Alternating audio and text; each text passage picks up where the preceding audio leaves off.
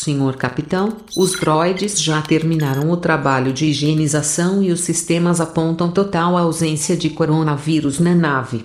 Estamos prontos para explorar universos e sair do isolamento. Não, Holly, não é porque a gente pode que a gente vai fugir dessa. Estamos todo mundo junto nessa aí. Ok, entendo perfeitamente o senhor. Estamos separados, mas sempre unidos. Bonito, mas como é que a gente vai continuar explorando universos? Viajar por universos agora só do jeito tradicional e acessível para todo mundo. Assistindo um filme, Ok, acompanhando uma série, aceitável. pegando um quadrinho e lendo, Gosto dessa opção. lendo um livro. Nossa, livro eu tô aproveitando bastante do incentivo que tá rolando por aí. Não sei nem por onde começar. Tá aí, Holly, você é um gênio. Eu quero é novidade, meu amor. Eu tô ciente da minha magnificidade desde que nasci, embora não tenha entendido o motivo do elogio. Abre uma chamada com o pessoal e manda eles se reunirem. Ok, capitão, mas o que é que eu falo pra eles? Eu explico no caminho, mas a gente já tem um tema para episódio.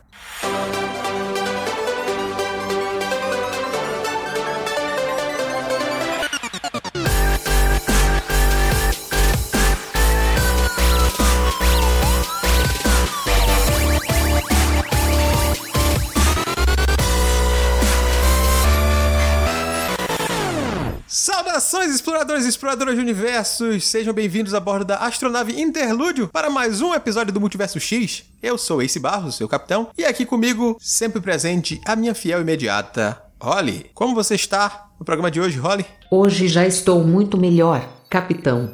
Diria até maravilhosamente esplendorosa. Vocês deixando jogos de lado e falando de livros eu curto muito mais e já estou adiantando então o tema de hoje. E Holly, quem está conosco para falar sobre livros? Vamos falar logo qual é o tema, né? Já que você soltou spoiler. Muito bem, senhor capitão.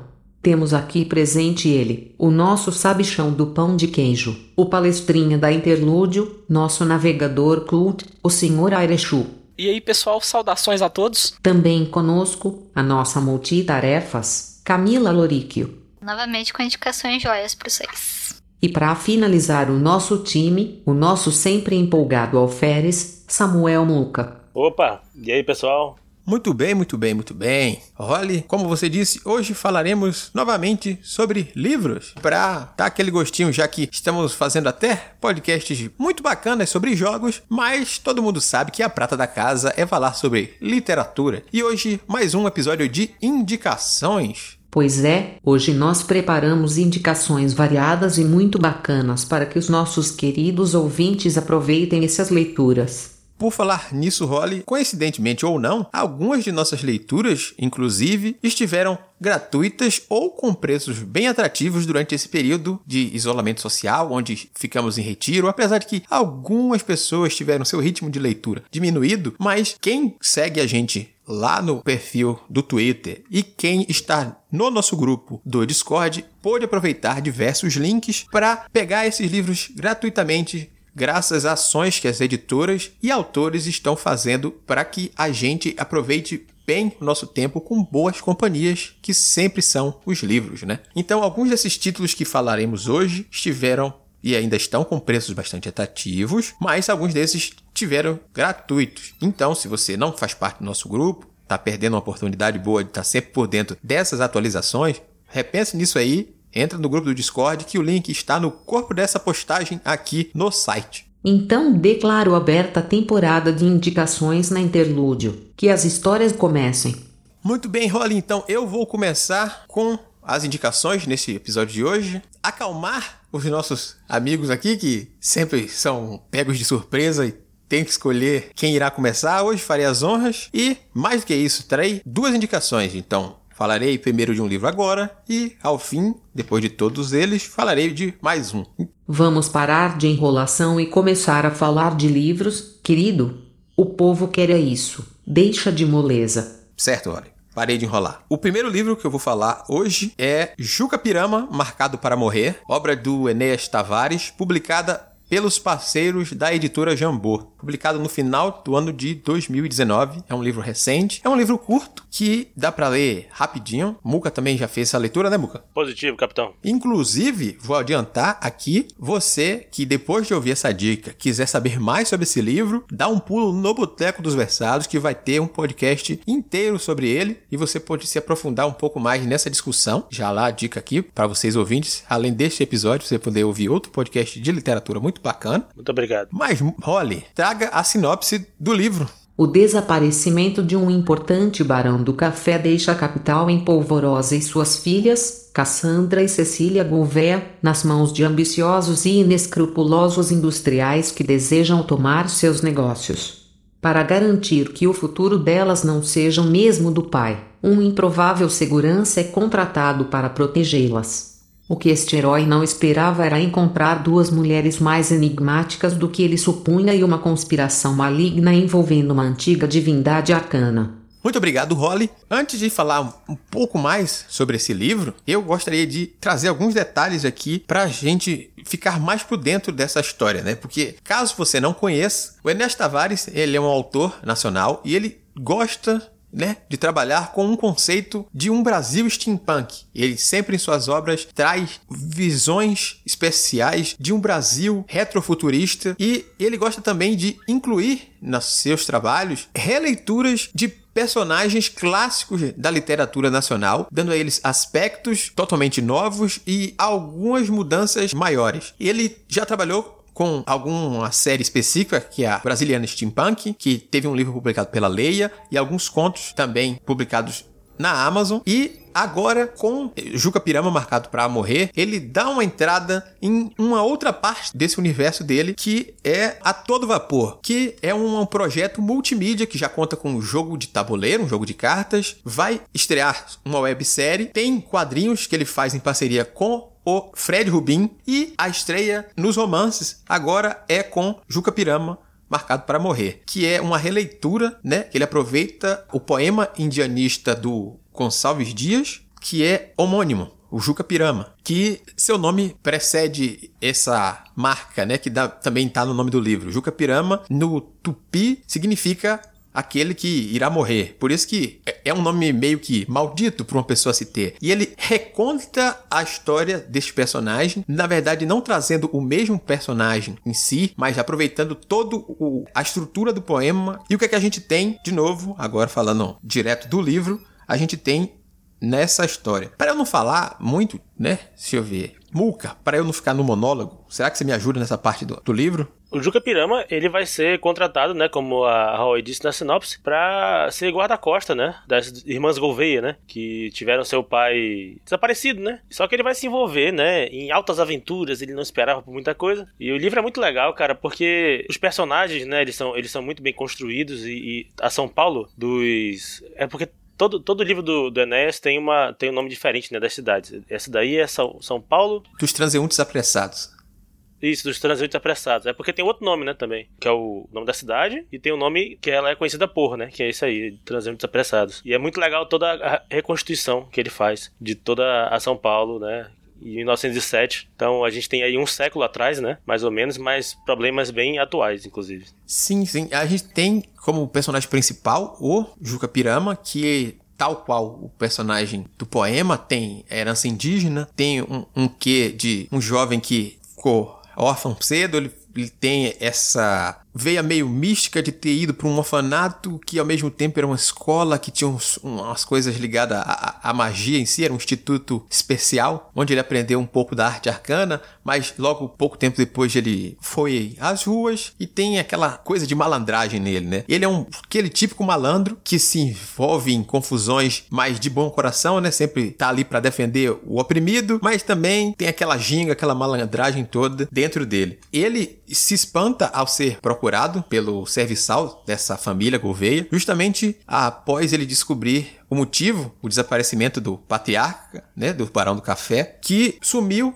e ele achava que seria contratado para investigar o desaparecimento. E quando ele conhece a filha mais velha, a Cassandra o contrata para ser seu guarda-costas. Ele estranha isso e ele estranha também a postura daquela mulher, porque ela, para época, é uma mulher que quer tomar os negócios do pai, as rédeas do negócio. Ela quer mostrar que ela é capaz, que ela é à frente daquele tempo ali. Ela contrata mulheres para fazer serviços que antes eram dados para homens e ela quer ver a sociedade mudando também. Só que essa questão bate de frente com os outros ricos da cidade, né? Pessoas que são investidores do próprio negócio de café da família e também outros membros da maçonaria e coisas do tipo que o pai dela parece ter envolvimento. E aí, no meio disso, a gente vai ter uma história de investigação, conhecendo também a outra irmã, que é dada como louca, mas o Juca vai conhecendo ela e percebendo que ela não é tão louca assim. E o poema, como eu disse, a cada início de capítulo, a gente tem um trecho do poema original, que é o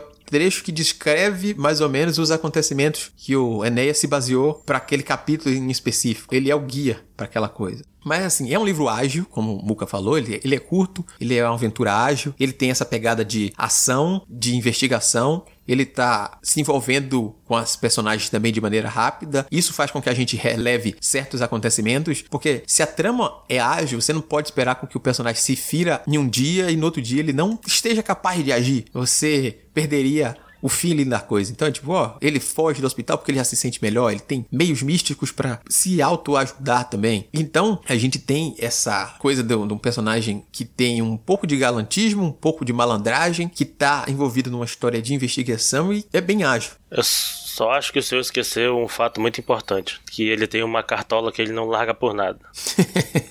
é, vamos, vamos dizer que tem esse aspecto dele que mesmo quando ele, ele ganha roupas novas, ele mantém seu objeto de valor ali, que tem algum valor sentimental que a gente acaba não sabendo ali naquele momento. Um aspecto bastante interessante, Muka, é que, como eu falei do universo transmídia, esse livro ele serve como prequel da série. Uhum. A gente vai ter na série outros personagens e o próprio Juca Pirama aparecendo ali, que ele se uniu a esses outros personagens. Então o livro meio que ambienta você para entender como é esse universo a todo vapor que o Enéas está montando. É muito legal porque, apesar de ser um universo steampunk, mas ele tem algumas partes muito legais que são o misticismo indígena, né? E o próprio Juca Pirama, ele tem ascendência indígena e tem esses poderes poderes aí, como você falou, né? Essa, essa, não, não é poderes, mas tem esse envolvimento com, com esse lado mais arcano. E, e a gente vai conhecendo também personagens que eu imagino que vão aparecer em outras obras dele, porque, por exemplo, muito legal porque, como é um universo só, nesse livro tem referências a personagens do livro anterior dele, né? Que é a lição de anatomia do temível Dr. Luzon. Por exemplo, a uma escritora que é personagem-chave do livro anterior e tal. E aí você sabe mais ou menos o que aconteceu com ela, mais ou menos, sabe? Tem alguma, alguma dessas coisas também. E a escrita do Inés é muito boa, né, cara? N não tem como não gostar do Juca, apesar dele ser esse personagem impulsivo e, e malandrão e tal, mas, mas ele tem um coração enorme e, e, e, vai se envolvendo em loucura. Ele é um, um herói meio. Bem, bem brasileirado mesmo, né? Que ele é meio torto, né? Faz as coisas meio, meio do jeito dele e tal, meio que atropela a justiça para descobrir as coisas que ele faz e tudo mais. E os personagens secundários também desse livro, ele, eles têm que ter o seu destaque. Que Por, exemplo, tem um personagem que eu, eu, gosto muito, que é, é um policial chamado Melo Bandeira, né? Ele é até conhecido do, do Juca e tal, e, e meio que, sabe, ele é convalescente porque ele sabe que o Juca tá se envolvendo com algumas coisas, mas é por um bom motivo. E aí ele meio que faz vista grossa e tal, sabe? Ele sabe que, que esse pessoal ricaço, né? Não é, uma, não é uma moçada do bem, assim, por assim dizer. E o Juca, ele vai permeando tanto pelo lado rico da cidade, né? Como pelo lado pobre, né? Do centrão ali e tal, a feira e tudo mais. Tem os personagens muito legais que são os meninos de rua, que inclusive tem um, tem um destaque importante no livro. E o livro, ele, é, ele é tão curtinho, mas ele tem, ele tem muitos aspectos legais que valem ser conferidos mesmo. Sim, sim, com certeza. Vocês estavam falando do caráter malandrão do Juca Pirama. Eu vi uma citação no livro que numa das resenhas dele me deixou bem interessado pelo personagem. Falei, nossa, é o, tipo, é o tipo de personagem malandrão que você vai sair apaixonado do livro mesmo aprovando tudo que ele vai fazer. Uhum. A citação tá assim: lembre-se, na vida é preciso ter sempre canção na gaita, faca na bota e riso nos lábios. Com certeza eu tô falando do Juca aqui. Sim, sim, é exatamente isso. Ele tem, ele tem inclusive, além da cartola dele, né? Ele sempre anda com uma, com uma faquinha escondida em algum canto. Que, né, ele é, ele é das ruas, né, cara? Então ele, ele tem que se virar, porque a polícia mesmo não tá nem aí para ele, né? Um aspecto legal é porque a gente, veja só, existe milícia no livro, rapaz, que coisa. É um negócio que, assim, só fantasia mesmo. Nunca ouvi falar desse termo, assim, na vida. Eu gosto bastante de história que lida com é história alternativa que chama mesmo, né? Uhum. É que daí você muda uns turning points, muda, muda alguma coisa muito específica, mas ainda mantém num clima que você pode ter um respaldo na história, você pode reexplorar esses itens. Eu acho que é, é, é particularmente é, é um tipo de história que eu gosto muito, porque ela permite que você consiga aprender, então você consegue saciar uma curiosidade às vezes sobre uma época que você não conhece. Ela te dá esse ou passado alternativo ou futuro alternativo também para você ter em mãos. Eu, eu, gosto bastante. Eu sempre eu, eu, acho que esse tipo de história eu consigo fazer um tipo de imersão bem legal também. Eu gosto muito desses aspectos, que é quando a gente para para ver, além do romance, além da trama principal, a gente vê essa reconstrução de mundo também, a gente vê essa essa questão. Ele fala de, dessa São Paulo dos transeuntes apressados, que ele fala do lado pobre, do lado dos bairros ricos, as visitas dele junto com a filha mais jovem a conhecer a própria cidade, que era tipo é aquela jovem reclusa que não conhece o próprio lugar onde vive. Ele leva ela para dar umas voltas na cidade e ele traz aquele aspecto de uma São Paulo antiga, mas que também tem a ver com não só a São Paulo histórica, mas com essa nova reconstrução que ele dá, aquela cara, os acontecimentos, as citações a artistas não somente locais quanto internacionais que os próprios personagens conhecem, aí você vai vendo isso. A gente tem até a citação a William Blake, que é, é o objeto de estudo mais comum do próprio Enéas, ele sempre trabalha com isso, seja nos seus trabalhos teóricos, também no, no, seu livro, que ele teve um quadrinho baseado na obra do próprio Blake, ele traz que o personagem, Juca Pirama, também é um personagem que conhece outros autores e cita a coisa do Blake. O Blake, na verdade, não é só citado, ele é uma peça importante de um quebra-cabeças que o personagem desvenda dentro da história. Uhum. Eu acho bem interessante como ele traz esses aspectos históricos e, e culturais para dentro da trama também. É, quando a gente é pesquisador, não tem como. Tudo que você faz, alguma coisa na pesquisa vai respingar, sabe? Se você já pesquisa alguma coisa, você já curte, o negócio já ficou interessante para você, em algum momento, em alguma coisa do que você faz, vai aparecer.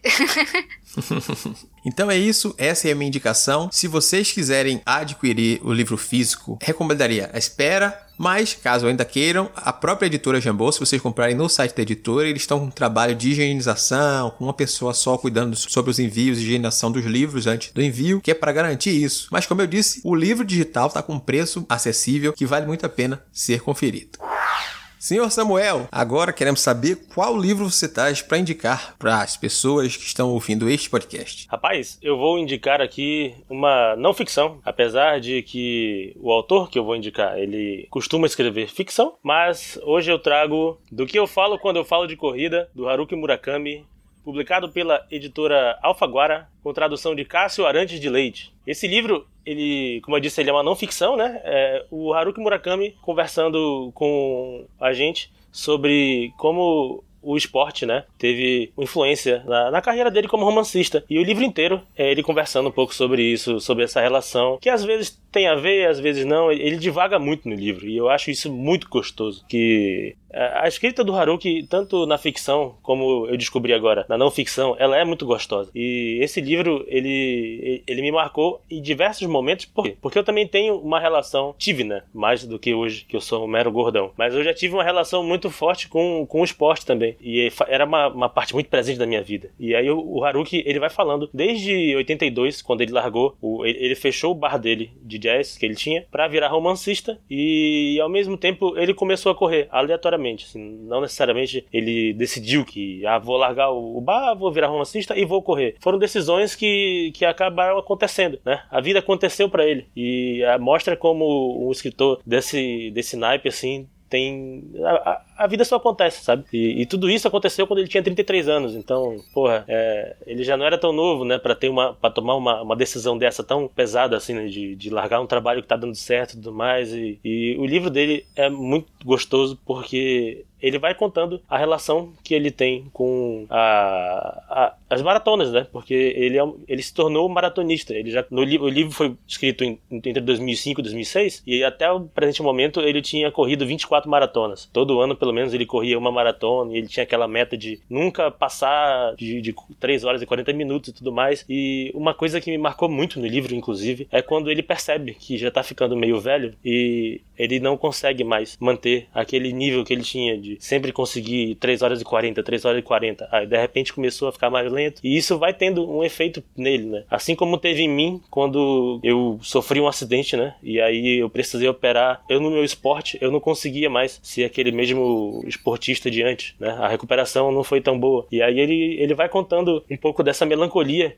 que atinge ele e ele vai trocar de esporte e tudo mais. Então é, é, muito legal esse livro como um todo. Eu só conheço o Murakami ficcionista e assim a prosa dele é bem isso que você falou mesmo, é bem gostoso de ler os livros dele. Eu li alguns contos também. Ele tem um domínio de escrita assim excelente, coloca bastante referência na, nos livros dele, referência musical, referência da cultura pop. Uhum. Ele é japonês, né? Mas ele não escreve aquela coisa fechada na cultura oriental, né? Ele é, é, até um autor até bem abrangente, assim, ele consegue conversar com o mundo inteiro. A gente aqui no Brasil, lendo ele, se identifica muito fácil com as coisas que ele coloca nos romances, nos contos dele. Mas eu nunca li nada de não ficção dele. E, inclusive, eu sei que ele tem um outro livro também sobre a outra profissão dele, né? De escritor, que é o uhum. sobre a escrita também, que ele fala sobre o... sobre a profissão mesmo mesmo de escrever, né? E eu sei que, que é também um livro muito elogiado, que o pessoal fala bastante como ele consegue passar as coisas ali naquele livro ali e contar da experiência de vida dele, né? E geralmente o livro assim enriquece a gente muito, porque a gente não tem ideia, não imagina como é, não imagina o que, que passa na cabeça de uma pessoa dessas, a gente conhece só o escritor ali que consegue bolar a trama, criar personagens incríveis, mas a gente não, não às vezes fica faltando aquela coisa do pessoal, assim, mas como é esse escritor assim no dia a dia dele? E às vezes um livro assim de não ficção em que ele tem mais espaço para poder tratar e abordar esses temas aí é algo muito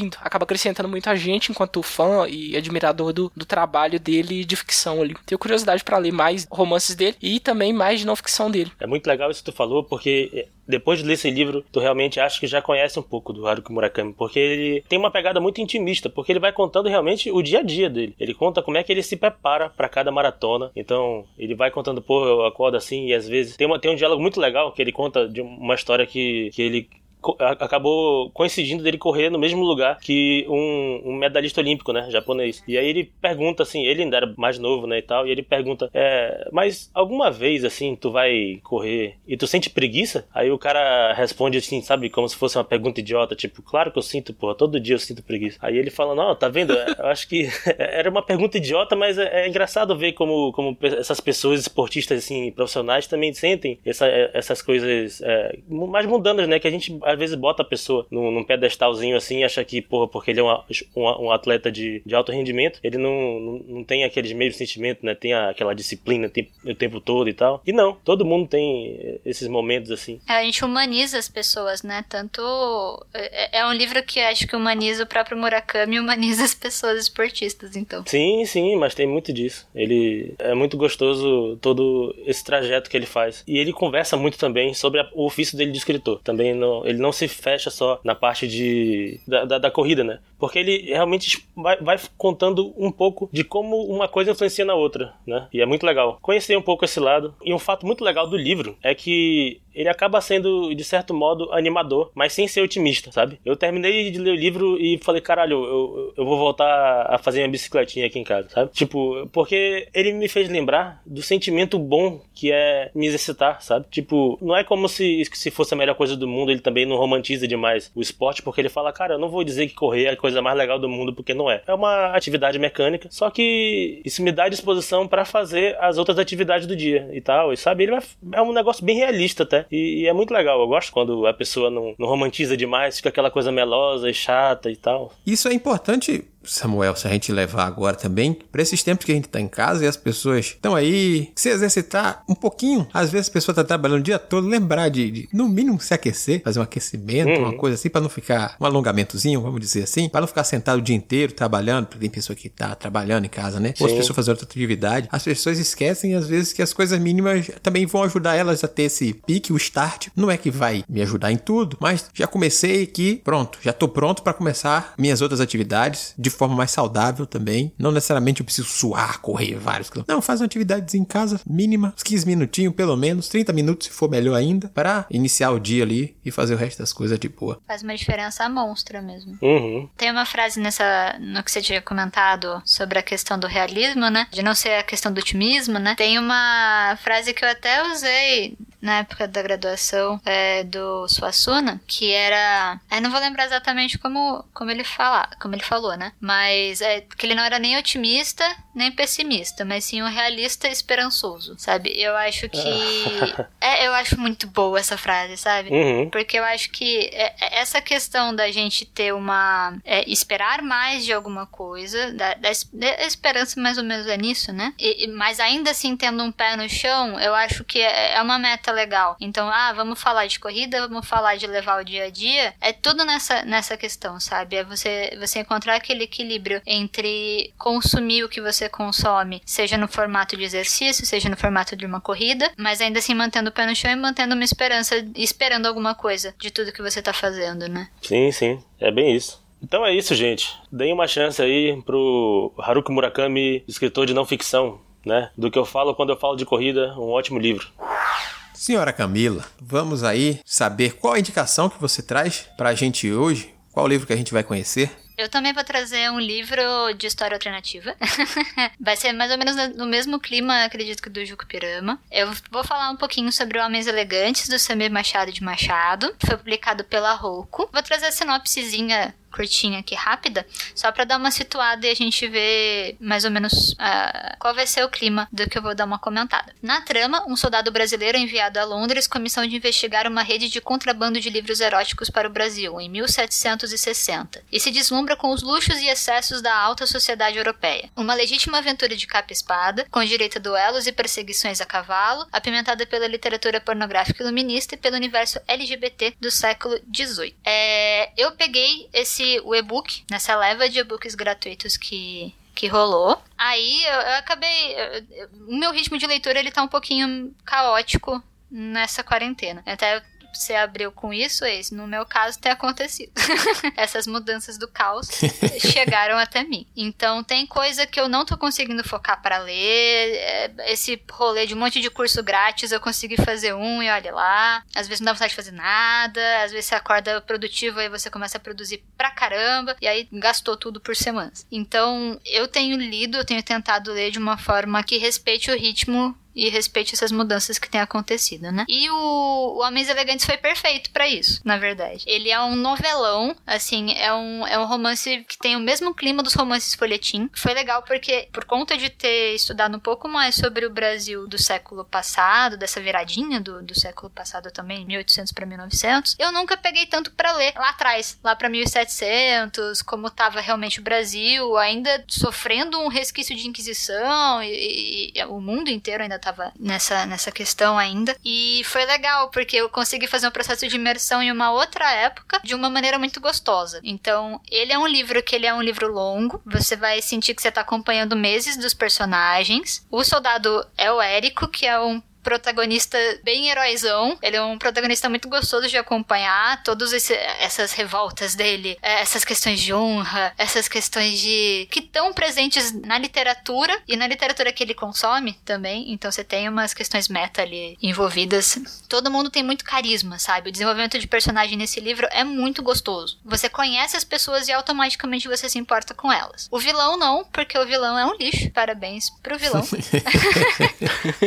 é fantástico fantástico. Eu não vou nem comentar muito sobre o vilão, porque não precisa. É, quando vocês lerem, vocês vão perceber as referências muito claras.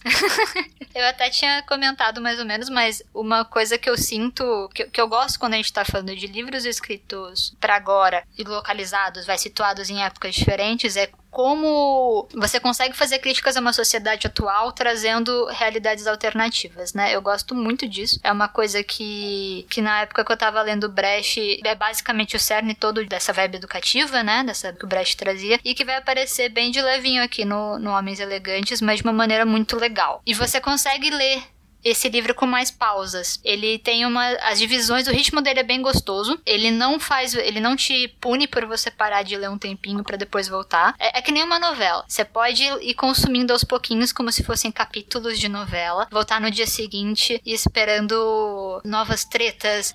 Tem briga, tem tem cavalo, tem baralho, tem, tem tudo, sabe? E uma coisa que eu gosto muito é que tem muita informação, sabe? É um mundo que teve muita pesquisa para ser construído. Até porque a gente tá falando de uma época histórica real. Então, coisas que aconteceram de fato, como o terremoto de Lisboa, coisas que movimentaram o mundo naquela época, elas estão presentes, elas reverberam. As organizações de, das sociedades europeias da época, a relação que elas tinham com o Brasil e vice-versa, também estão super presentes, porque a gente tá falando de contrabando de literatura. A gente está falando também de, de, de, da questão da impressão de livros nessa época. Qual era a relação das pessoas com leitura? É interessante para quem curte essa parte de, de literatura no sentido de fontes tipográficas, é, como que funcionava a impressão. Tem informação, tem muita informação, sabe? E não fica aquela coisa que eu particularmente não gosto em alguns livros quando você tem uma pausa que parece que você tá lendo Wikipédia. Isso me incomoda. Uhum. O infodump, né? Nossa, que ódio que eu tenho disso. Porque às vezes você quebra um ritmo, tem, tem que saber fazer isso, sabe? É, e o, o Samir ele faz isso muito bem nesse livro. Ele não cria aquele intervalo gigante onde você quebra toda a imersão no livro para te dar uma informação grosseira. É tudo muito fluido. A, a, a, sociedade é apresentada de forma fluida, as trivias são apresentadas de forma fluida. Quando tem uma, uma vibe de imersão muito grande de trivia, vai, é, até o próprio narrador dá uma deixa de falando: olha, se você quiser pular essa parte, fica à vontade. Daqui a pouquinho você volta daqui aos parágrafos, sabe? E, e então é, é um livro que ele é consciente do que ele tá querendo te dar de informação, do que ele tá querendo te passar de vivência de mundo. É um novelão que vai te entreter, vai te abrir muita possibilidade de conhecimento dessa época, porque a gente tá falando de, de 1760. Então você tem rever, reverberações grandes do, do antes e do durante. Você tem algumas descobertas de coisas que você não pensa. Então, especialmente, por exemplo, essa questão do universo LGBT. Como é que tava funcionando essa dinâmica das pessoas nessa época? Sabe? Porque não é uma coisa que a gente inventou, né? Sempre teve. Uhum. E qual, qual era essa relação das pessoas? pessoas, é, como que elas lidavam com uma sociedade, como que a sociedade lidava com elas também. E tudo isso com, com o pano de fundo do, do contrabando de literatura, sabe? É muito legal. É, assim, é uma imersão muito gostosa. É, foi uma leitura que conseguiu fluir, mesmo eu estando com esse ritmo meio louco de não conseguir me concentrar. Então, muito obrigada, Samir. É, é, um livro muito legal para pegar na, na quarentena e a edição e-book é muito bonita ela é muito bonita. Porque tem, tem cenas simultâneas e ela é feita em forma de colunas.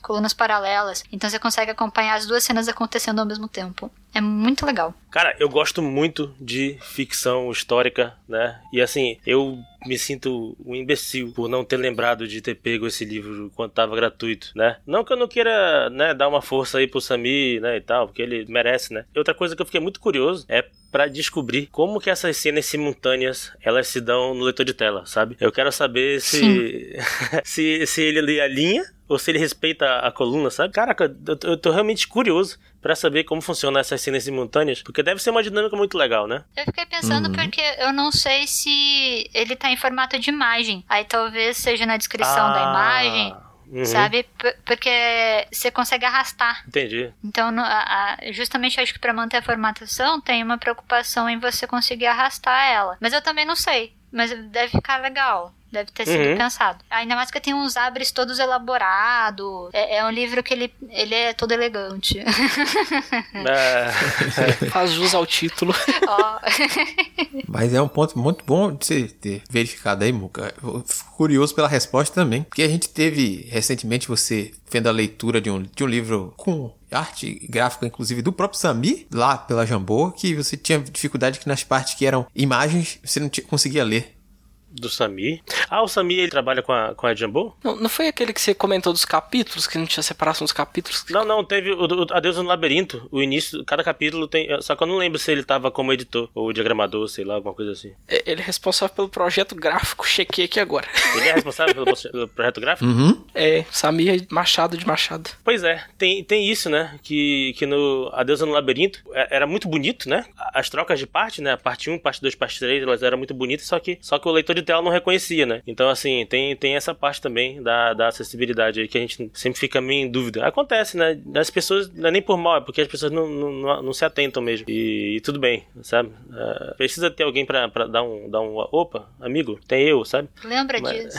é, mas mais tranquilo, acontece. Mas uma coisa que eu acho muito legal é justamente toda essa ambientação histórica. E uma coisa que, que eu tava lendo, né, sobre o livro é que ele é muito fidedigno, inclusive, com a escrita da época, né? Você sentiu isso também? Sim, sim. Ele coloca. Não fica aquela coisa ao ponto de você perder a conexão, que isso também é importante quando a gente tá falando de, ah, vou escrever como se fosse na época. Dependendo se você exagera, você vai perder ritmo de leitura, você perde ritmo de compreensão da história. Uhum. Ele vai te quebrando. E Aqui ele vai estar tá centrado mais em expressões, em vivências. A ambientação na época ela é feita com alguns termos que às vezes são super diferentes. Tanto falar que o cara é um cara no chifre da moda, sabe? Tem, tem umas expressõezinhas que são que, que te levam pro lugar.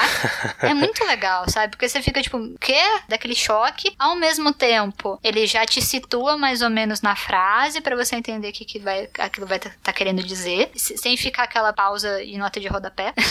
é, e sem te perder também no, no ritmo de leitura. Então ele, ele, ele, faz isso bem também. Ele deixa com carinho da época, é, tanto no, na divisão do que tá acontecendo, quanto na, nas próprias falas dos personagens. Todo mundo é muito verossímil o tempo todo. Uhum. Eu fiquei curioso, na verdade, por essa expressão aí, porque se você transporta para hoje em dia, né? Chifre da moda é complicado, né? Mano, não sei o que, que, a pessoa sentido. pode entender.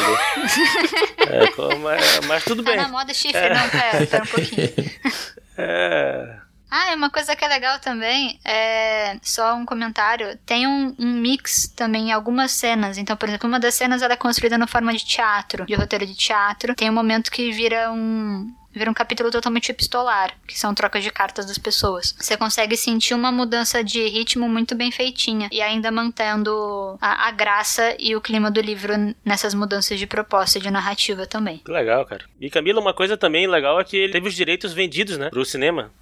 Ai, sim. Isso num filme, olha. Eu imagino que deve ser legal, por exemplo, inclusive as cenas simultâneas, né? Deve é uma coisa, parece, me parece uma coisa bem cinematográfica. Nossa, vai ficar lindo, porque tem coisa em barco, tem. É, é tudo, tudo. É assim, é um pupurri completo de tudo que podia ter naquela época. Sabe? Isso no, num filme ia ficar delicioso de assistir. Pronto, aí vocês conseguiram me deixar curioso. Eu já tinha aproveitado a, a oportunidade dada pela rua, já garanti o livro, diferente do Samuel, coitado do Samuel. Mas aí, em breve eu devo fazer essa leitura aí, porque eu fiquei curioso com essa história. Pois eu também aproveitei a promoção e baixei o meu aqui. A premissa é super interessante, vendo a Camila falar na maior empolgação dele aqui, só me deu mais vontade de ler também. É um livro que em breve eu espero que ele esteja entrando aí na, na minha filha e eu consiga dar conta dele. Vai ser uma companhia legal.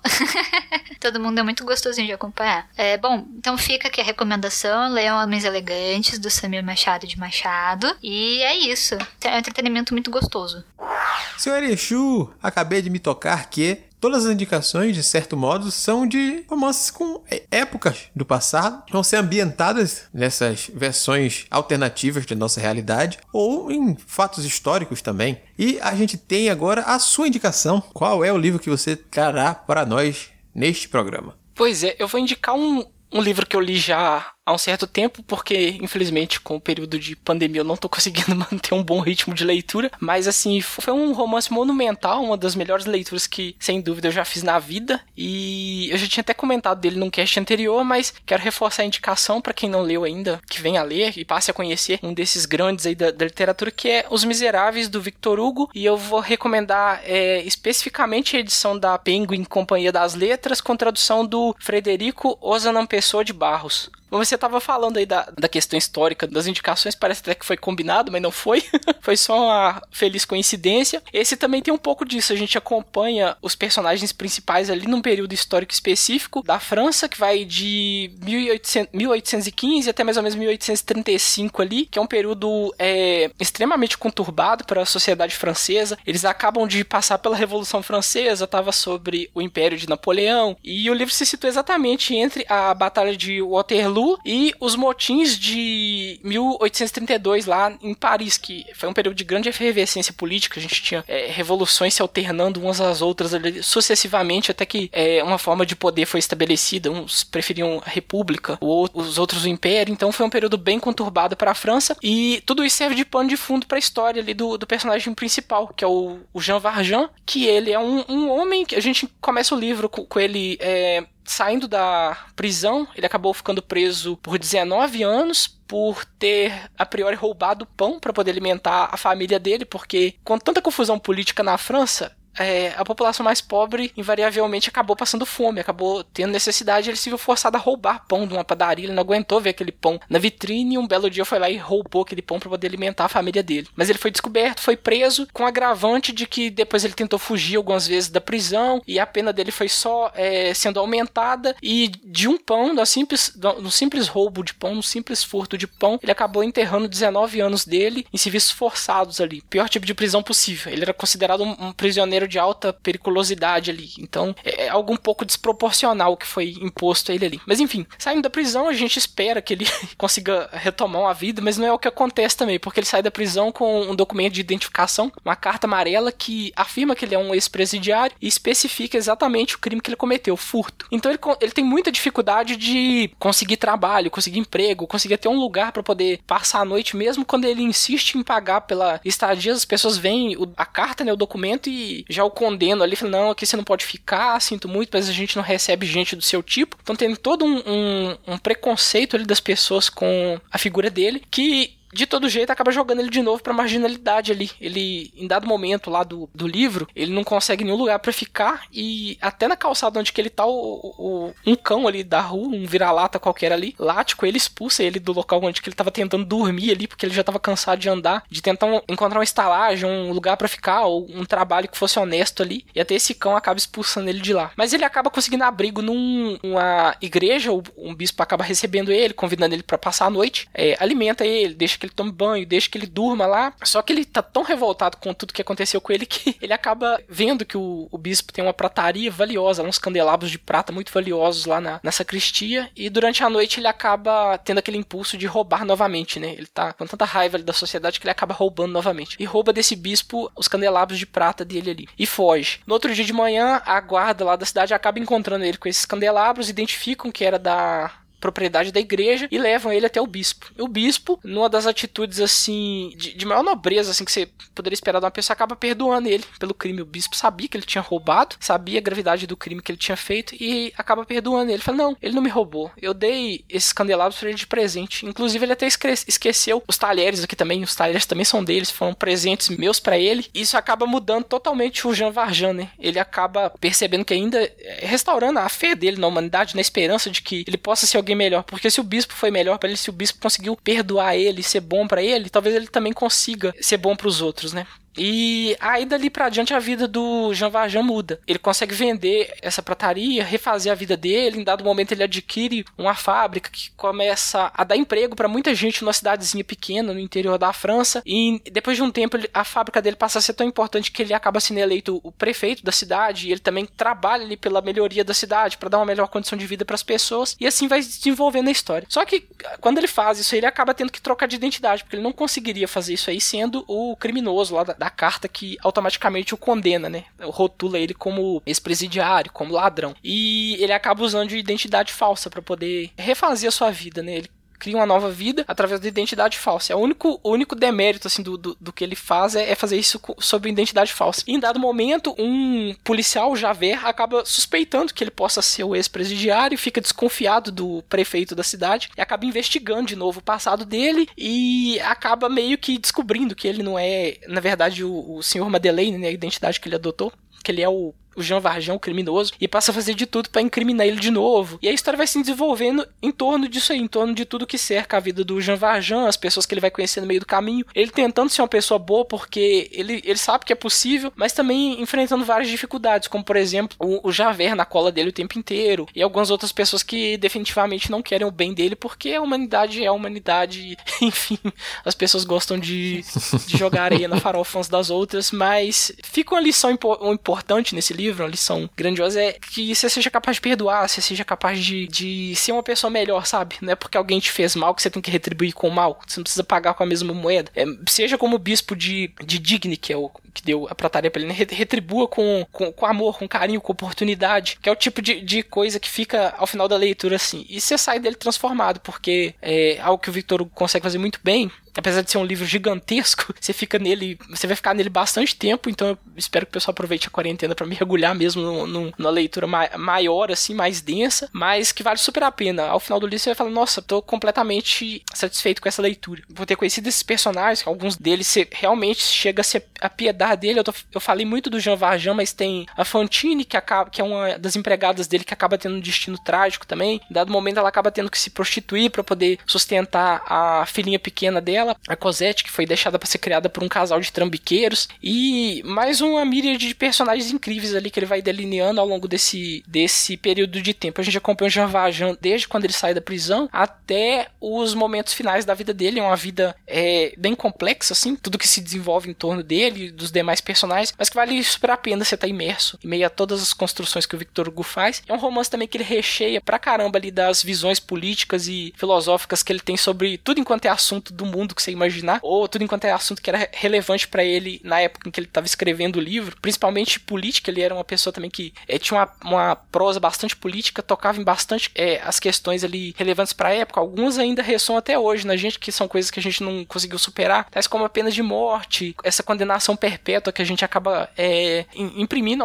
alguns criminosos, até quanto isso é justo, até quanto isso é impeditivo de que aquela pessoa possa realmente melhorar, se tornar um ser humano melhor, e por aí vai, sabe? E ah, também tem outra coisa, o, nome maior do livro, né? Os Miseráveis. É um livro que fala sobre a, pro, a pobreza extrema. Então é um livro que, pela primeira vez ali na, na história da França, ele traz uma discussão muito importante para a sociedade lá, que é a questão do, do pobre e do quantas estruturas sociais que a, a humanidade mesmo criou, governo, autoridade de polícia, o quanto isso não é responsável por também eh, jogar as pessoas na miséria e acabar forçando que elas permaneçam naquela condição porque aquele interesse de um grupo social muito específico que não é, tá envolvido com aquilo, mas que acaba indiretamente proporcionando ou favorecendo aquilo. Então ele acaba fazendo uma crítica bem contundente a essa questão aí. E eu acho que é super relevante ainda para os dias de hoje. Infelizmente, é algo que a gente precisa de olhar para muito longe. Né? A gente vira pro lado e já consegue identificar essas, essas mesmos, esses mesmos problemas de lá do século XIX ainda presentes no século XXI. Então, enfim, é um livro para você ler, pensar. Você vai ficar muito tempo imerso neles ali. Ao contrário da Camila, é um livro com bastante digressões no meio do caminho dele, mas é uma, aquela leitura monumental que você precisa fazer ao menos uma vez na vida. Pega um calhamaço e vai ler, que é uma delícia se andar com um livro para baixo para cima por um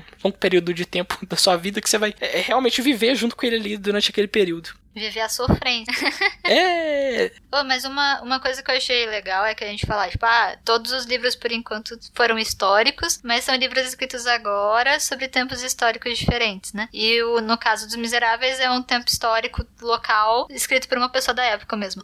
então acho que é, acho legal que a gente tá na questão histórica, mas tem vivências diferentes e formatos diferentes de contar histórias. Justamente por isso, né? Os Miseráveis foi feito em outra época por uma pessoa de outra época época também. Sim, ele foi escrito mais ou menos de 46 até 62. É um livro que demorou muito para ser terminado, que o Victor Hugo tinha uma vida complicada, ele foi perseguido político, ele acabou sendo exilado da França naquela época também. Então, ele tem a visão da França, ele conhece a França, mas ele levou muito tempo também para é, terminar esse livro também, né? Um livro, na época foi publicado em cinco volumes, começou em 1846 e foi completar o último volume em 1862. Então são quase 20 anos aí de, de escrita de um livro, né? Demorou muito tempo para ser escrito também. É, tira um pouco daquela, daquela mítica também de que um livro é escrito do dia pra noite, né? Não é, né? Gente às vezes só leva vida inteira escrevendo um livro ali e a gente nem tem ideia, né? É, então, ainda mais que ele viveu numa época conturbadíssima, né? Mas também é um senhor livro, né? um livrinho de só 1500 páginas. Coisa pouca, assim, só pra. Ou nem podia digitar, uhum. gente. Escritos é, a dizer... pena. Porra. Uma coisa que eu acho legal, mas de certo modo, é que, assim, a gente percebe que, que a, a perseguição, né, ao ex-detento, né, ela não é de hoje, né? A gente vive num punitivismo que beira a vingança, né? Sim. A pessoa, por mais que a gente a gente, né, que, que, que alguma vez na vida já trabalhou com, com direito penal e tudo mais, a gente tem o um contato muito, muito grande que é a, a, briga, que é o direito ao esquecimento, né? E o que é o direito ao esquecimento? As pessoas devem esquecer, sabe? Tu tem o direito que, de, de, que esqueçam daquilo que tu cometeu, daquele crime que tu cometeu. E, e as pessoas, muito pelo contrário, né? Elas reforçam esse. Elas sempre querem lembrar, como se fosse uma marca de gado. É que é tomar a justiça nas mãos, né? Sim, tem muito disso. As pessoas não deixam que a pessoa realmente siga a vida, né? Porque o que, que é o, o, sistema prisional? Ele é feito para que a pessoa se reabilite, né? É uma reabilitação da pessoa na sociedade. Ela vai cumprir a pena, né? Pelo, pelo que ela cometeu, né? E, e às vezes nem cometeu, né? Mas isso é outra conversa. E as pessoas não entendem que ela cumpriu a pena dela. Porra, o, o Jean Valjean cumpriu 19 anos da, da vida dele na prisão. E ainda assim, ele segue sendo marcado como aquela pessoa de má índole, porque a, a, as pessoas são, são bidimensionais, né? Pelo, pelo que o grosso que, que a população pensa, né? A pessoa não, não acredita que, que um outro pode mudar, né? Que às vezes a gente comete deslizes e tudo mais, e assim, às vezes é, é, é, é, Todo mundo erra, né? E mesmo assim, ninguém quer entender isso. O pessoal prefere julgar e ponto. Uhum. E é interessante o quanto que a gente também é desproporcional na hora de, de pesar as duas coisas, né? Porque o que ele fez de errado foi ter roubado um pão e ter dado prejuízo a um padeiro. E o que ele faz de bom durante o livro ali, enquanto você vai, vai lendo, fala, nossa, esse, esse homem tinha que ser santificado. Uhum. Ele roubou um pão. Ele roubou um pão. E poxa, mas e, e, tudo de bom que ele fez, isso não tem valor nenhum. Não, dá, a impressão que fica é que, é, principalmente quando a gente olha pro Javert, né, que é o antagonista ali, que tá sempre na cola dele, nada disso importa porque o, o Javert tem a visão tão centrada ali no sistema. Não, ele é criminoso, ele tá devendo, ele deveria comparecer uma vez por ano para poder é, informar o que, que ele tá fazendo, ele não fez isso, deve explicações de justiça, vou prendê-lo. E, e só isso, sabe? Não, é só pela frieza do sistema, pela frieza da letra rígida da lei ali, ele tá todo irregular, isso não, não serve para poder limpar ou não, não, você não consegue fazer isso aí, isso aí ter menos é, valor do que tudo de bom que ele faz ali para quem tá em torno dele ali, apesar dos, dos pesares ali. Né? Você, ah, tá errado, mas ele faz muito mais coisa boa do que coisa errada aqui, sabe? E tudo que ele faz de bom aqui é, é muito mais grandioso do que tudo de errado que ele fez. O que ele fez de errado não tá afetando ninguém especificamente de, de forma direta. E o que ele faz de bom não, tá afetando várias pessoas de uma forma muito boa, tá promovendo desenvolvimento, é, tá livrando alguém da fome. Isso é, é assim, é, é, grandioso, sabe? Você fica com aquela sensação, quanta injustiça que tem no mundo, meu Deus, estou sentindo todo o peso de, do que é ser injusto, num sistema injusto, numa sociedade injusta. Enfim, aquele tipo de leitura que, você, que te toca bastante quando você tá lendo.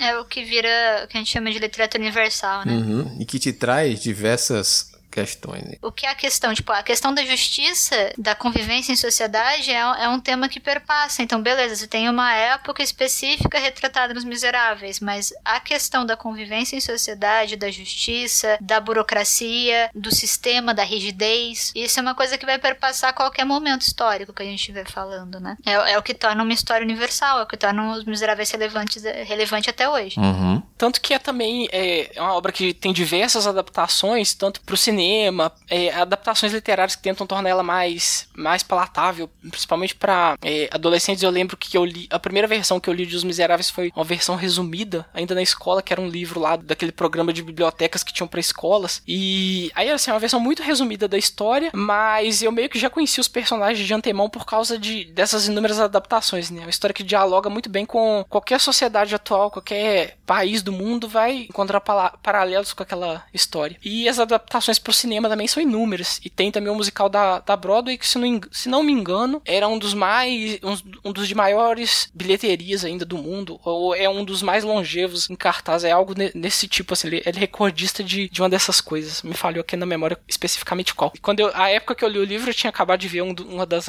adaptações, tinha acabado de ver o musical, acabei me tornando um pouquinho fã também das adaptações. Se você não quiser ler o livro, quiser só ver um, um musical de boa, vai pro musical também que vale super a pena. Veja as adaptações pro cinema também, que é, também vale a pena, apesar de que nada supera a leitura em si da obra original do Victor Hugo, né? Ele tava lá, ele viveu, ele sentiu aquilo, ele, ele participou do, de toda a questão política da França à época, então ele tava super por, por dentro, ele vai te trazer uma visão em primeira mão é, que você não vai ter em nenhuma dessas outras obras aí, por mais que elas tentem ser fiéis ali a obra original. Enfim, gente, a recomendação para hoje é essa: Os Miseráveis, do Victor Hugo. Aproveitem a quarentena, é um livro longo, mas você tá à toa, tá no tédio? Vai lá, lê esse livro aí, vale super a pena e, é isso. Senhor capitão, o senhor disse que faria uma segunda indicação, então é hora de cumprir o que foi prometido. O que você tem aí pra gente? Muito bem, Holly. Para fechar esse programa, vamos ao Velho Oeste. Eu quero falar de O Estranho Oeste de Kane Black Moon, do Duda Falcão, publicado pela AVEC Editora. Mas antes de eu falar sobre o livro, Holly, um favor, traga-nos a sinopse. É para já. Um caçador de recompensas viaja pelo oeste americano em busca de aventuras. Em suas andanças, descobre que o deserto, as cidades dos desbravadores e as tribos indígenas estão repletos de mistérios, de acontecimentos estranhos e de entidades sobrenaturais. Na sua jornada, faz novas amizades e adquire conhecimentos místicos para lutar contra criaturas do mal. Obrigado, Holly. Com essa sinopse simples, mas dizendo tudo que teremos nesse livro, a gente tem aqui uma série de contos de um faroeste sobrenatural, onde acompanhamos de forma cronológica diversas aventuras do personagem título do livro, o Kenny Blackmoon, que é um caçador, como a Raul já disse. Ele é um mestiço, tal qual o Juca Pirama, da minha primeira indicação. E ele é filho de um índio com uma mulher branca. E desde o início da sua vida, ele se vê tendo que enfrentar preconceitos de ambos os lados. E principalmente de si, por não se entender como pessoas e onde ele se coloca naquela sociedade. Ele pode estar entre os índios, ele tem que estar entre os homens brancos, os dois meio que não entendem muito bem quem ele é também, e aí ele tem esses problemas a se resolver, de se aceitar. E ele tem uma coisa que ele é bem interessante, né? Porque o conto original foi publicado na coletânea 13, também lançada pela VEC Editora em 2015, onde o Duda trouxe que é o conto Sob os Auspícios do Corvo, que foi a primeira aparição do personagem, e esse conto também faz parte dessa obra maior agora, que é o Estranho Oeste do Kane Blackmoon. E a gente vai ter então, uma literatura com ares de pulp até. São vários contos, cada conto dividido em pequenas partes. Então a gente tem aquela coisa meio também puxada pro, pro pulp, folhetim episódico, né? Acontecimentos episódicos. Se a indicação da Camila lembrava uma novela, a gente tem uma série aqui dentro, mas uma série tal qual Hércules, com algumas aventuras episódicas, que a gente tinha aquele formato de vilão da semana e acontecimento que ele teria que enfrentar e depois um próximo acontecimento sequencial, né? Le levaria as consequências das histórias anteriores com ele e reverberaria nas aventuras seguintes. Então, a gente tem um quê de Robert E. Howard aqui, a gente tem um, um quê de Conan no Velho Oeste, gente, um que também do Solomon Kane, que tinha diversas aventuras pulp nesse estilo, que era um caçador de monstros, um peregrino. E aqui a gente tem o personagem do Velho Oeste, que é o Kane Blackmoon, que ele vai viver essas aventuras, todas com um quê de sobrenatural, mas também com um quê da perseguição da sociedade também, dele ser considerado culpado por certas coisas simplesmente porque ele é o mestiço forasteiro das coisas, ser caçado e ter em seu encaixo não apenas entidades malignas, quanto pessoas muito cruéis que é o que a gente também vai ter no mundo real, né? Então, o gostoso da história é que a gente não tem uma única história nesse livro, né? A gente tem o Kane perpassando por diversas aventuras diferentes, até o ponto final do livro, que indica que teremos mais aventuras do personagem agora não na costa oeste, mas na civilização da costa leste americana, indo para Nova York. Então a gente talvez tenha é, um tipo diferente de histórias posicionando este mestiço, aceitando suas descendências, entendendo um pouco daquela coisa tradicional da sua tribo, entendendo mais os poderes deles ligados às coisas xamânicas do lado índio dele, onde ele tem um próprio guardião. A gente tem inimigos indígenas indígena, a gente vai ter inimigos também brancos, como eu falei, né? Ele vai para as cidades, as cidades também já tem aquela desconfiança dele por ele ser mestiço. E a gente tem boas aventuras, todas com esse que meio Robert E. Howard, meio Lovecraft ali no que aquela coisa sobrenatural é, é sempre estranha, são tentáculos de energia das trevas, estão nos sonhos onde os xamãs acessam esses outros mundos oníricos que estão escondidos da visão das pessoas. A gente tem aquele que aventuresco e pulp, como eu disse. É, é, bem divertido acompanhar. É um livro que, como eu falei lá no início, também já teve a oportunidade de estar de graça. Foi o primeiro da série dos livros que a VEC está lançando semanalmente gratuitamente. Então, se você está ouvindo esse episódio, você pode ter perdido ele, mas se você continuar acompanhando os lançamentos da AVEC, vai no perfil da AVEC no Twitter, você vai sempre ver um HQ por semana e um livro sempre às sextas-feiras. Ou, como eu disse, acompanha lá no grupo do Discord que você, além dos livros da AVEC e outros livros gratuitos que a gente sempre compartilha por lá, você vai poder aproveitar isso aí. Mas esse livro, como eu disse, também está com um precinho bem camarada se você está ouvindo esse podcast perto da data de lançamento. Ah, eu tô acompanhando tudo que a VEC tá postando justamente pra isso também. Esse eu peguei também pra ler. Eu ainda, eu ainda acabei não lendo, mas eu já peguei. Então só enchendo a biblioteca virtual de Alexandria pra, quando tiver um tempo, ler tudo. Tem saído bastante coisa boa. E, e, o catálogo da VEC, né, é sempre nessa pegada de ficção fantasia, de autores nacionais, então é coisa que você, assim, é muito bom você ter isso no currículo, né? Li, li tal e tal livro de tal e tal autor nacional, que a gente também que tá, Uhum. tá presente, tá tentando é, mostrar seu trabalho, seu trampo ali, então você acabou de ler o livro da pessoa, você pode sei lá, comentar com ela, né, elogiar, falar o que, que achou. Ou, ou, esse aqui eu tava vendo que é, é, de um personagem que já tinha aparecido num livro antes. Acho que esse comentou também, ou não? Sim, comentei. Ele apareceu no. Você tinha lido o anterior também? Não, 13 foi lançado em versão digital agora. Antes ele não tinha em versão digital, mas agora ele tem a versão digital para compra também. Eu não tinha lido esse. Era uma coletânea de contos de variados que foi organizada pelo próprio Duda, Duda Falcão, que é o autor do, deste livro em questão. E aí o, o Kane deu as caras lá nesse conto, como eu falei, que foi Sob os Auspícios do Corvo. E esse conto em questão também faz parte dessa coleção aqui do o Estranho Oeste do Kane. Então, se você lê um, você vai encontrar realmente outra versão conto aqui, mas se tiver só acesso a apenas um dos livros, não vale fazer falta também. É tipo, ó, não é porque apareceu lá que você também não vai ver essa história aqui. Essa história faz parte de um universo um pouco maior que terá continuidade. Eu ainda não tive a oportunidade de, de ler, né? O Estranho Oeste do Kane Black Moon, mas eu peguei logo de cara porque acho que era, era desses livros que a VEC tá disponibilizando, eu acho que é o, o que eu mais tinha interesse em pegar. Porque a proposta dele é muito legal, né? Caralho, bicho, porra, ler, ler o Faroeste é sempre muito gostoso né? Pegar um, uma história assim é, é, muito bom. Sim, essa pegada, como eu falei, do, do, do pulp e, e, dessa divisão em contos e pequenos capítulos facilitam a leitura. Uhum. As pessoas podem encontrar dificuldades em livros mais longos, alguns não, podem ler com facilidade um, um livro enorme como Os Miseráveis que o Arishu indicou, mas quem tiver dificuldade às vezes pode ler por pedaço. A Camila falou que o livro dela dá para ler pausadamente como uma novela. Esse aqui é a mesma coisa. Mesmo sendo pequenas histórias, que já são contos, os contos têm divisões. Então você pode ler apenas um pedaço de uma pequena história naquele momento. Ó, oh, se eu conseguir ler esse pedaço aqui, tá ótimo. Ele facilita para você que tá com um ritmo mais lento ler sem prejudicar assim, em muita coisa. E sentir progresso, né? Uhum. Porque às vezes você só quer sentir que você, ai, beleza, consegui fazer alguma coisa hoje. sim, sim, sim, sim, Isso é muito gostoso. Mas é isso, ele, ele tem uma pegada muito bacana nisso, né? De trazer um pouco desse bang bang, né? O Velho Oeste, aquela coisa de armas e tudo mais, trazer uma uma pegada de, de feitiçaria e horror cósmico e misturar isso para trazer algo único. Por isso que eu faço essa comparação muito com o Conan, né? Que são várias histórias que a gente tem aquele personagem que o Howard construiu. Ele não fez um livro, nem depois foram produzidas uma revista só. Depois que as pessoas se inspiraram na obra do Howard, não fez uma única revista. Fez diversas outras aventuras que você pode acompanhar aquele mesmo personagem sem se prejudicar. E aqui a graça também é que é sequencial. A gente pega de um ponto do descobrimento dele sobre si até avançar no tempo e progredir nessa evolução dele, na descoberta de quem ele é, onde ele se encaixa e também do problema onde ele está se metendo, né? Opa, ganhar poderes sobrenaturais não significa que você também não vá atrair problemas sobrenaturais de tamanhos maiores. Então, só para concluir, mais uma vez, leiam O Estranho Oeste de Kenny Black Moon, do Duda Falcão e aproveitem a promoção, como eu tô falando, um preço que está bastante acessível.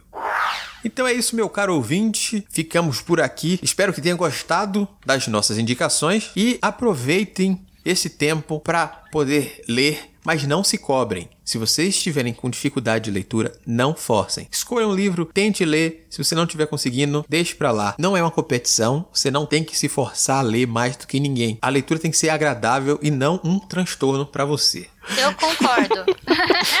Eu também, tanto que é o que eu tô fazendo e por isso que eu tô indicando livro que eu li três anos atrás, gente. não, relaxem.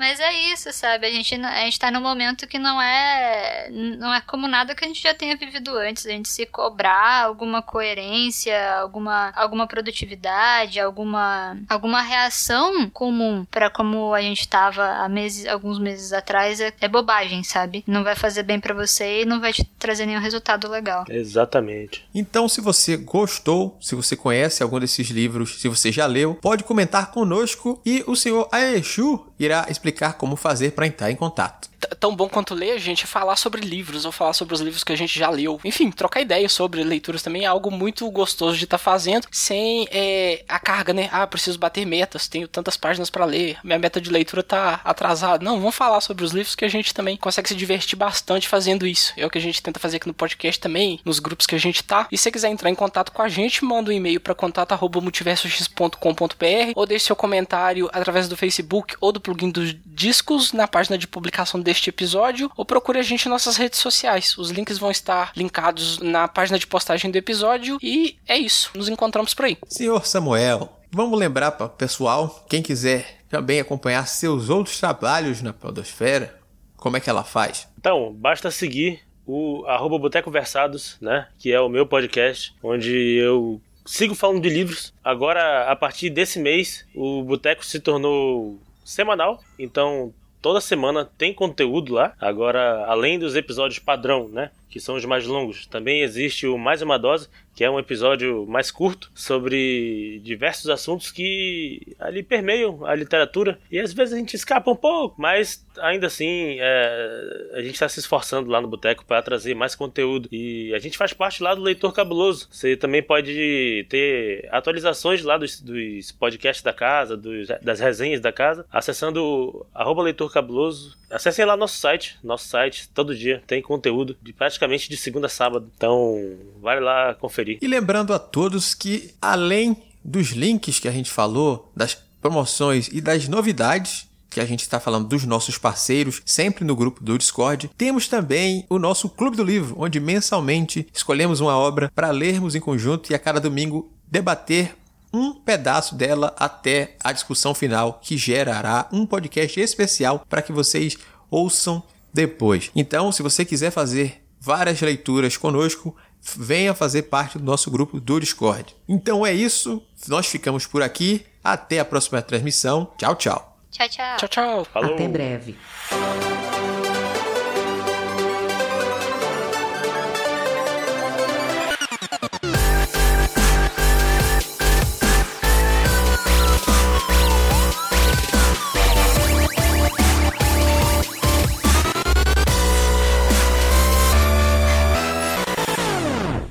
Se vocês acham que é fácil gravar com esses baderneiros, também enganados.